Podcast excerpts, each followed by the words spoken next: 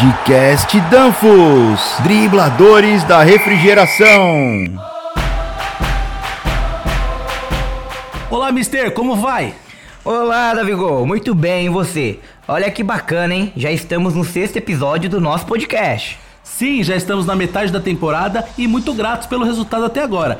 Esperamos que nossos amigos técnicos continuem enviando suas sugestões e comentários para o nosso e-mail saque.brasil@danfos.com, bem como nossas redes sociais. Bom, repare que hoje falaremos um pouco sobre o efeito decompressão no sistema de refrigeração. Opa, excelente tema, hein? Isso mesmo, vamos explicar aos nossos amigos sobre os tipos de compressão e como controlá-la. O que você acha de iniciarmos o primeiro tempo começando com essa explicação? Certo, Davigol, vamos iniciar a partida. Vamos falar sobre compressores. Embora seja um pouco complicado de explicar sem ter fotos, sabemos que os nossos ouvintes têm boa imaginação, então faremos o possível para explicá-los. Caso tenha alguma dúvida, você pode encontrar alguns vídeos explicando de forma ilustrativa a função dos tipos de compressores existentes. Comprimir um gás não é assim tão complicado. Em conceito, é reduzir o espaço onde o gás está contido para reduzir seu volume e aumentar sua pressão. Como propriedade dos gases, se diz que o volume e a pressão são inversamente proporcionais. Isso significa que quando o volume aumenta em um recipiente, a pressão diminui. E se o volume diminui, a pressão aumenta. O mesmo acontece se aumentarmos a pressão, o volume diminui e vice-versa. Digamos, por exemplo, que temos gás em um espaço como o cilindro de um compressor reciprocante, com um volume de aproximadamente, vamos lá, 30 centímetros cúbicos. E suponhamos que reduzimos o espaço para cerca de 3 centímetros cúbicos. Isso é o que acontece no pistão de um compressor. Essa redução de 30 centímetros para 3 centímetros cúbicos é uma redução com fator de 10, ou seja, reduzimos 10 vezes. Na mesma proporção, a redução do volume fará com que a pressão aumente pelo mesmo fator de 10 vezes também. Portanto, se assumirmos que temos 20 libras de pressão quando o refrigerante está em 30 centímetros cúbicos, em teoria a pressão resultante será de 200 libras quando estiver em 3 centímetros cúbicos. Isso de maneira simples, mas na realidade a pressão resultante será maior. Isso porque ao comprimir o gás a temperatura também aumentou. Esse aumento de temperatura faz com que tenhamos uma pressão maior. Então, Davi, quanto mais a pressão aumentará? Bem, isso depende. Depende do quê? Depende do tipo de refrigerante que você está comprimindo, da densidade desse gás ou da complexidade química desse refrigerante. Por enquanto, vamos concluir que você comprime um refrigerante. O volume diminui e a pressão e a temperatura aumentam. Esse fenômeno de variação de volume, pressão e temperatura ocorre no compressor. A maneira mais fácil e comum de comprimir um gás é por meio do mecanismo de cilindro e pistão, também conhecido como compressor alternativo. Nesse mecanismo, o pistão está dentro do cilindro e em conjunto forma uma câmara de volume variável, que é preenchida com um gás a ser comprimido. Este mecanismo é semelhante a uma seringa. O pistão se move linearmente ao longo do cilindro. Quando o pistão está mais afastado da base do cilindro, o refrigerante é admitido. Então o pistão se move na direção da base do cilindro, reduzindo o espaço entre o refrigerante que está contido, fazendo com que a pressão aumente. O pistão tem duas válvulas, uma entrada e uma saída. Cada uma dessas válvulas permite apenas o fluxo de refrigerante em uma direção. Quando o pistão se afasta da base do cilindro, inicia-se a etapa de admissão do refrigerante, preenchendo toda a câmara entre o pistão e o cilindro. O pistão agora se move em direção à base do cilindro. O volume é reduzido, a válvula de admissão não deixa passar o refrigerante e a válvula de saída ou descarga oferece uma oposição ao fluxo e é calibrada para que a pressão necessária seja atingida. Esse movimento alternativo do pistão é o que faz a compressão. Em termos gerais, é muito semelhante ao mecanismo dos cilindros dos motores de combustão interna dos automóveis. Existem muitas formas de comprimir gases. Outra forma muito comum é outro mecanismo de compressão, conhecido como scroll. É difícil explicar como esse compressor funciona apenas com palavras, mas vamos tentar mesmo assim. No segundo tempo, veremos mais sobre esse interessante método de compressão. Começa o segundo tempo. No compressor scroll existem duas câmaras de forma e tamanho semelhantes, com paredes em forma de espiral. Estas duas câmaras são sobrepostas uma à outra. Um é fixo sem movimento e o outro tem movimento. A mola móvel não gira, mas se move concentricamente em um movimento oscilante dentro da mola fixa. Este movimento oscilante causa mudanças de volume entre as câmeras das duas bobinas devido ao formato espiral que vai do diâmetro externo se estreitando até o centro. O espaço se alarga e se estreita entre as duas bobinas e forma um movimento contínuo de entrada de gás, compressão e expulsão com alta pressão pelo centro da espiral. A redução do espaço na espiral produz uma alteração no volume e, consequentemente, um aumento na pressão. Este é um mecanismo muito eficiente para comprimir, pois em cada oscilação é realizada uma parte de todas as fases de compressão. Como mencionei, é difícil explicar como funciona o mecanismo do compressor scroll, mas sugerimos que você pesquise na internet. Existem várias animações que mostram o funcionamento das espirais no YouTube para tirar qualquer dúvida. Ou entre em contato conosco para que possamos fornecer uma animação para você. Só não fique tonto ao ver essas animações, hein? Imaginem dois caracóis é fazendo a compressão interna do compressor. No compressor scroll, a válvula de entrada do refrigerante está na circunferência externa do scroll e a válvula de descarga está no centro do scroll. Uma das grandes características do compressor scroll, entre outras, é seu nível de ruído e vibração, pois seu movimento é mais suave em comparação ao compressor reciprocante. Uma de suas desvantagens é que para comprimir as espirais, elas só podem ter um sentido de oscilação. Por isso, os compressores scroll dependem de cabeamento elétrico que garanta o sentido de oscilação projetado pelo fabricante.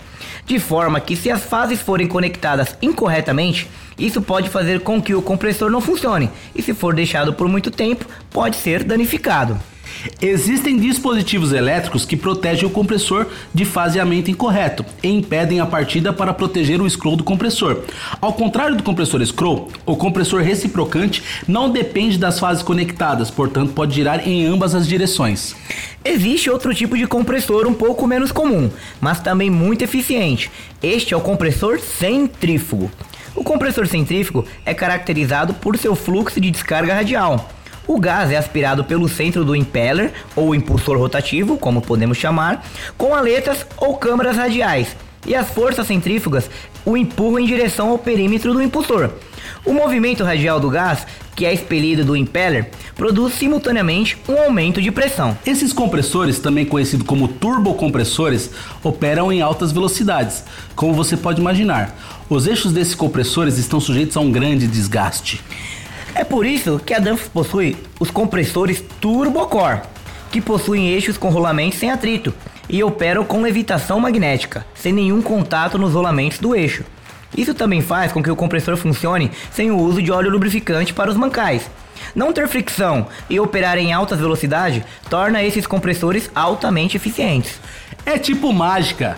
Dentre os sistemas de compressores citados, existem uma série de diferenças e variações de projeto para alcançar maiores rendimentos e características de operação. Entre essas características estão a capacidade do compressor de suportar altas taxas de compressão, a eficiência, a robustez da operação do compressor e etc. Os mecanismos de compressão são normalmente acionados por um motor elétrico.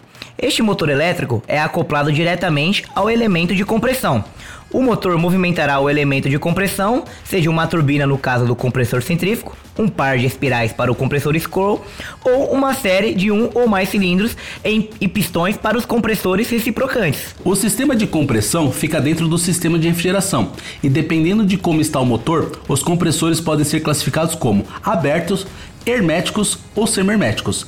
Se o motor acoplado ao sistema compressor não estiver em contato com o refrigerante ou não estiver dentro do sistema de refrigeração, é um compressor aberto. Se o motor estiver dentro do sistema de refrigeração e não puder ser aberto para conserto, é considerado hermético. Se o motor do compressor estiver dentro do sistema de compressão e for possível abri-lo para trocar o motor em caso de falha, considere semi-hermético. Nos compressores, o motor girará na velocidade plena de projeto do compressor. Portanto, quando o compressor for acionado, ele estará sempre trabalhando em sua capacidade máxima. Existem métodos para possibilitar a modulação do funcionamento do compressor nessa partida. Teremos que ir para a prorrogação para saber mais sobre esse interessante mundo. Bora lá para a prorrogação, pessoal. Prorrogação. Para controlar o compressor, é necessário ter métodos de modulação. O mais comum é o arranque e a parada do compressor em função da temperatura. Se nos lembrarmos, o termostato é o responsável por fazer essa função. O termostato se encarregará de enviar o sinal para ligar e desligar o compressor e permanecerá desligado até que seja necessário ligar novamente. Outra maneira é o método conhecido como pump down. Neste método, em vez de operar diretamente o compressor, o termostato conecta e desconecta a válvula solenoide da linha de líquido, que está localizada antes da válvula de expansão. Com este método, fechar a válvula de líquido interromperá o fluxo de refrigerante para o evaporador e o compressor continuará funcionando até que não haja mais fluido refrigerante no evaporador. Então, para evitar que o compressor continue operando até atingir o vácuo ou a pressão negativa, recomenda-se a instalação de um controle de baixa pressão, regulado para a pressão mínima necessária.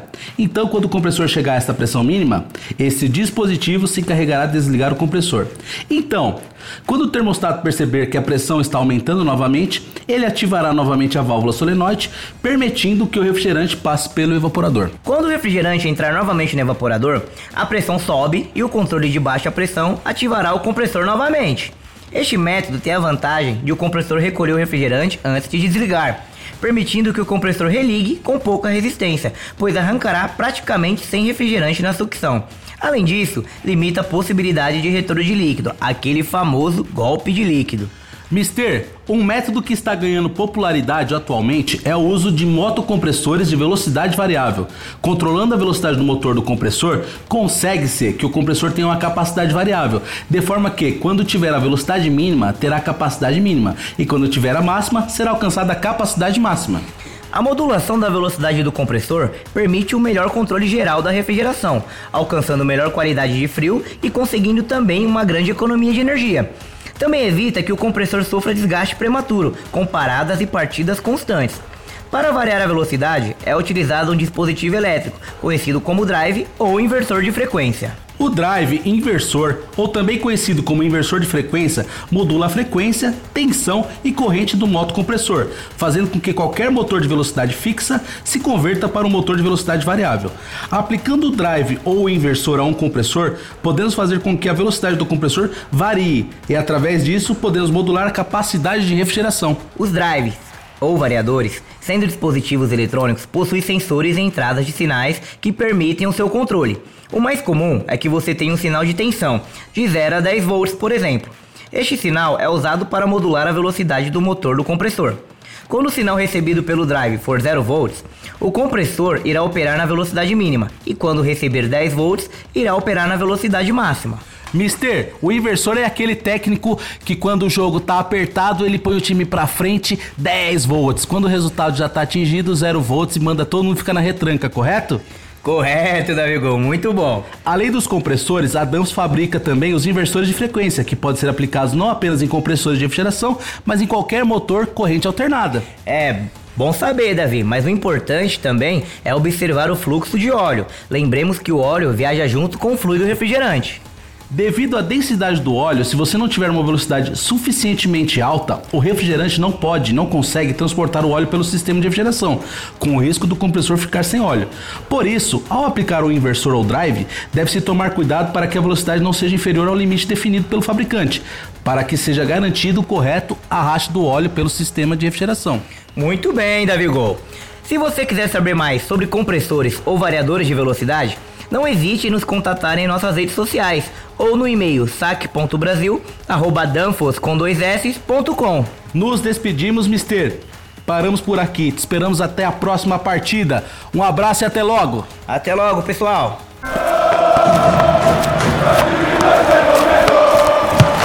Podcast Danfos, dribladores da refrigeração.